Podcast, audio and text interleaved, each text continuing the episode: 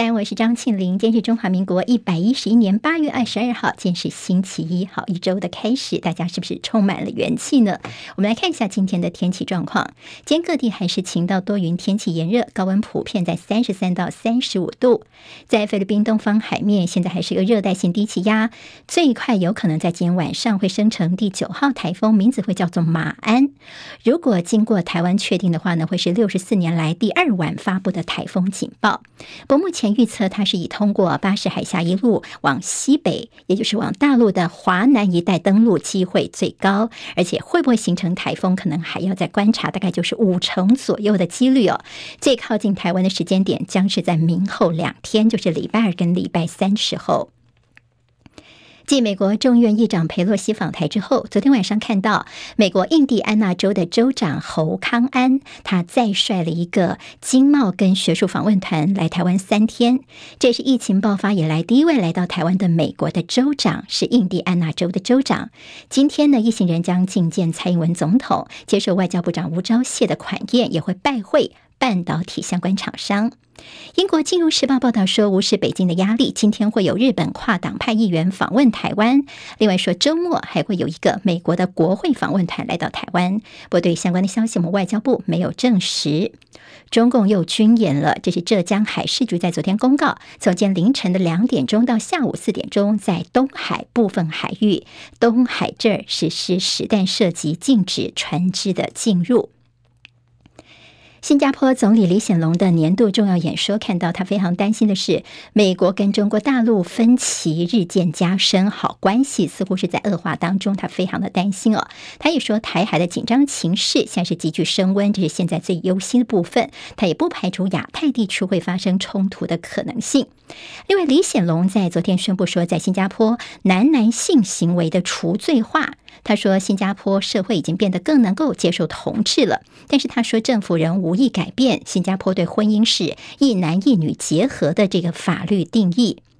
日本首相岸田文雄确诊新冠肺炎，成为日本疫情爆发以来第一位染疫的首相，也取消了原定在月底要出访非洲的行程。七十一岁的美国第一夫人吉尔在十六号确诊之后，她的症状温和，现在已经二筛阴了，在今天可以解隔离。俄罗斯有一辆大货车追撞一辆停等的小型巴士，造成至少十六人丧命，还有三个人送医。在大陆四川省连续六天对工业的企业限电停产相关措施要再延长个五天的时间，到二十五号夜间十二点钟为止。好，四川的限电延长，包括红海集团、富士康、成都厂等多家在四川的台湾厂商会继续受到影响。成都昨天出现摄氏四十三点四度的高温，打破了当地纪录。由于用电量是屡创新高，所以四川即日起启动突发事件能源供应保障一级应急响应。上海也宣布呢，包括了今天跟明天呢，上海外滩是罕见的要熄灯。另外，根据中国大陆的水利部预测，未来几天在长江流域的这干旱的情况还是会继续下去，也就是等不到降雨。民进党的原住民立委吴丽华昨天深夜在脸书发文证实说，协助家属赎回了受困在柬埔寨的五名原乡青年，这是三男两女，在昨天晚上已经返抵国门了。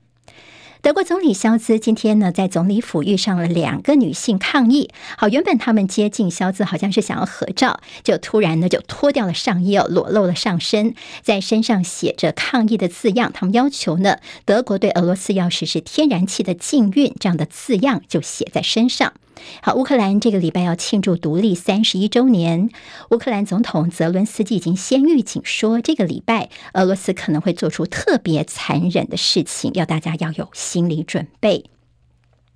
好，接下来我们进行十分钟早报新闻。十分钟时间呢，我们快速了解台湾今天的日报重点。好，请您回到六点新闻了。那么，谢谢朋友，记得帮我们多多的按赞留言，把我们的十分钟早报的单元呢分享给您的好朋友。谢谢大家。好，我们今天看到报纸呢，其实这几天的几个新闻焦点，中介法。好，那么这个是今天中时跟联合做到头版头条跟内页呢，他们 A 二版面整个全版关心说跟台湾的言论自由有关的这个数位中介法。那么今天在自由时报呢，你在前面几个版面都看不到，翻翻翻翻翻到内页的 A 八版面的版下方的一块呢，主要是引用了 NCC 的说法。好，NCC 说呢，大家非常关心的这个中介法呢，我们根本这个草案都还没有审呢，也就是呢，现在这个草案呢都还在研拟当中，是听各界的一个公听会的意见，所以并没有要不要撤回的意思。好，这个事情其实在这中介法呢，媒体已经是关心非常多天了。之所以这两天舆论炸锅，多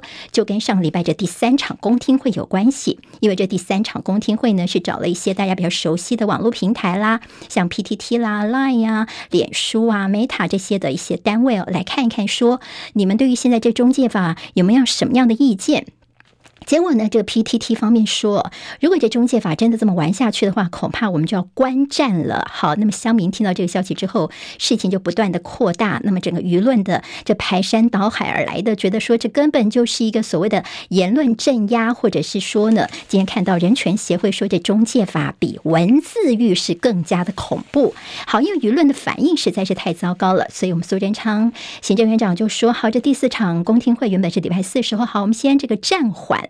那么有刚刚看到了《自由时报》特别拿 NCC 的说法出来告诉大家说，不要太紧张，我们这都只是听听各界的意见而已哦。好，那么其实呢，在这中介法法的部分，大家就想到说，你当初所争取的言论自由，现在却是你民进党自己亲手在残害这个言论自由吗？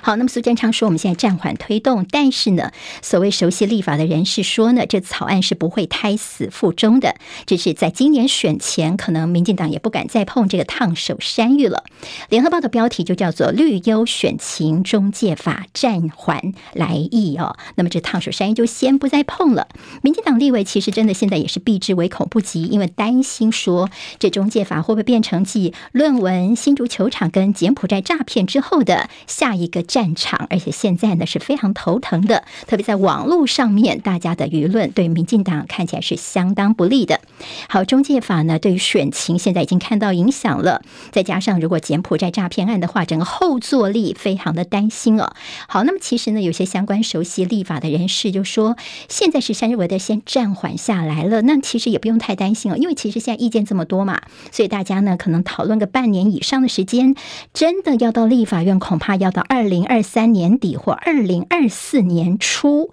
这还是顺利的提出来的情况之下哦。好，那么 NCC 在民进党内也有人说，这 NCC 怎么回事啊？怎么会送出这样的一个法案在讨论呢？好像让这个行政院方面，你们应该好好的来管一管呢、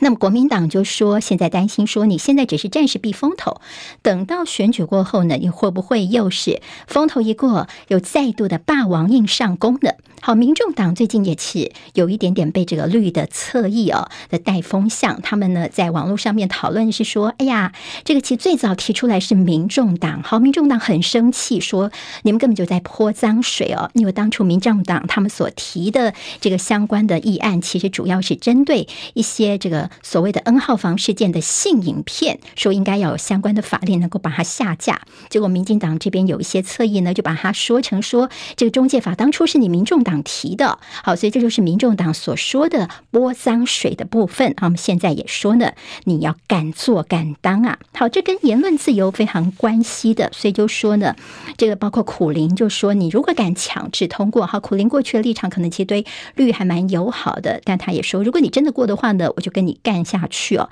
那民进党被质疑说是假暂缓真强推。翻到中时跟联合的那页 A 二是整个全版关心到这样的一个中介法的一些后续，担心说政府的威权到时候可以判断什么是真，什么是假。那么平台怕麻烦，就直接把相关的一些新闻先下架。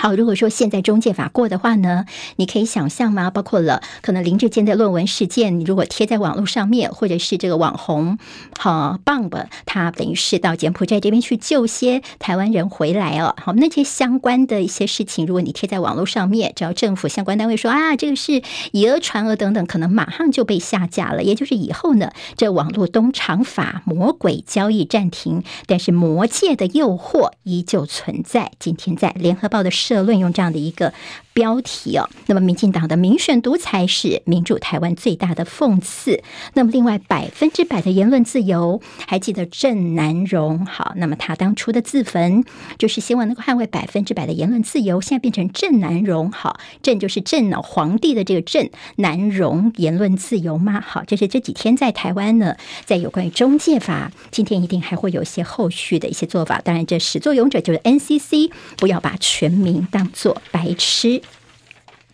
好，我们今天看到在这呃联合。的内页，还有像《中时》跟《自由时报》的头版啊，《中时》跟《自由时报》是坐在头版的，是提到了日本这边的一个动作。好，那么是日本呢，他们说台湾有事，就是日本有事的话呢，他们现在在飞弹部署远程飞弹呢，有一些新的做法。这日本读卖新闻昨天的报道，今天《自由时报》就大做了，说日本决定要部署射程大约一千公里的远程巡弋飞弹，现在的射程大概一百多公里，以后要到一千公里，一千公里就是它可以。涵盖包括北韩呐、啊，还有中国大陆的沿岸地区。好，那么说那个部署的这样的一个呃数量呢，大概是要一千枚以上哦。主要就是因为希望能够拉近跟中国大陆飞弹实力的差距。另外，对于这样子中国跟北韩这研发的超高音速飞弹呢，日本也打算要提升拦截的能力。所以在预算部分呢，他们也要再加强了。所以今天在自由跟中时都告诉大家，这后续呢，可能还要再观察一下了。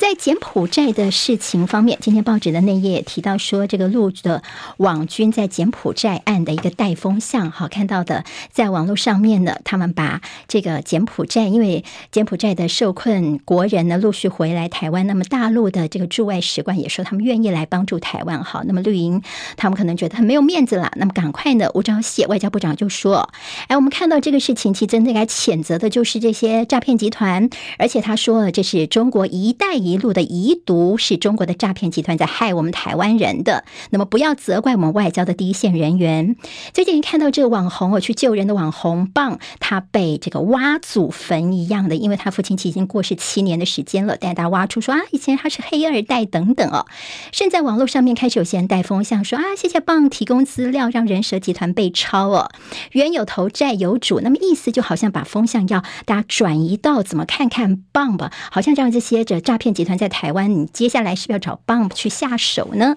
好，那么这中间其实有些这个带风向的事情，包括了苏贞昌的呃，在吴钊燮外交部长说着“一带一路”的遗毒，那我们的国民党就说你就是在转移焦点呐、打嘴炮啊。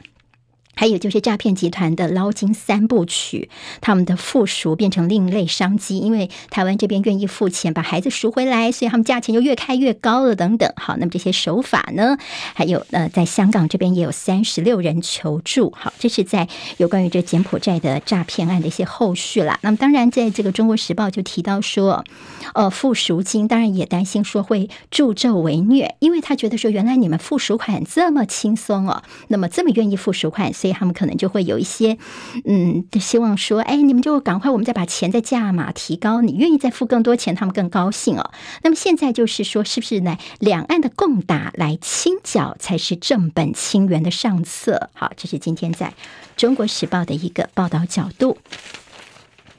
好，我们看到九二共识部分，昨天看到了国民党的副主席夏立言，他跟台商的一个座谈。今天自由跟联合都有大作，在厦门台商的座谈。当然，大家最关心的就是说，到底他会不会去见什么刘结一呀等人呢？昨天国民党主席朱立伦说，现在还没有看到相关的行程，如果有的话，一定会跟外界来报告。自由时报大作是国共会面，官员说这混淆国际视听不利台湾，甚至说夏立言见中国的这高官的行程会延。到回台湾之前才来见哦，好，那么就让大家整个呢，现在看起来他都是一些比较见台商啊，或者是学生等一些行程。而夏立言呢，他自己提到说，你不能说我是卖台哦，他说要卖东西要先有东西才能够卖，而现在国民党根本就不执政，也没有谈判签署任何协议的问题，所以夏立言是博卖台说。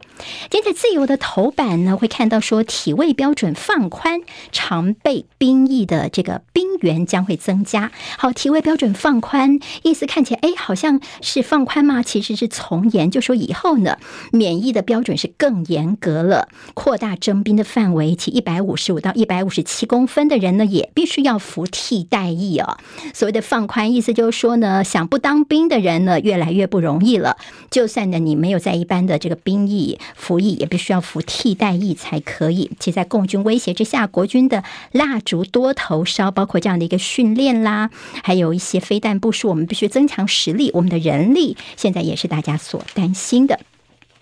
在《自由时报》的头版跟内页说着，每户储蓄的金额连续两年创新高。为什么呢？因为过去这两年疫情的关系，大家也少出游、少出国啦，少上餐馆等等，所以储蓄的情况变高了一点点。平均每户的储蓄金额呢，在去年是七二十七万五千一百一十二块钱。另外看到台北市的家庭储蓄是最高的，那么赚钱呢，新竹赚得多，但是也花得多。所以在新竹这边，家庭虽然钱赚得多，但是呢，花得畅快。所以呢，在储蓄排名也被挤出去了。财经焦点方面，《经济日报》的头版头条有四川大限电冲击多晶系供应，太阳能引爆涨价效应。还有就四川限电的再延长，那么启动了最高级别的能源公保警讯。台积电通吃 HPC 大单，好，那么这 HPC 就是高效能运算技术大会。好，台积电在这一次呢，这个礼拜会看到这个大会，还有台积电电在。呃，这获得订单方面的好表现，台股的表现展开三尬行情哦。再接下来，尬空手、尬融券、尬借券，好，台股的表现呢，中线挑战万六大关，看起来是有机会的。我是庆玲，十分钟早报，明天我们再会喽，谢谢大家，拜拜。今天台湾各日报最重要的新闻都在这里喽，赶快赶快订阅，给我们五星评价，给庆玲最最实质的鼓励吧，谢谢大家哦。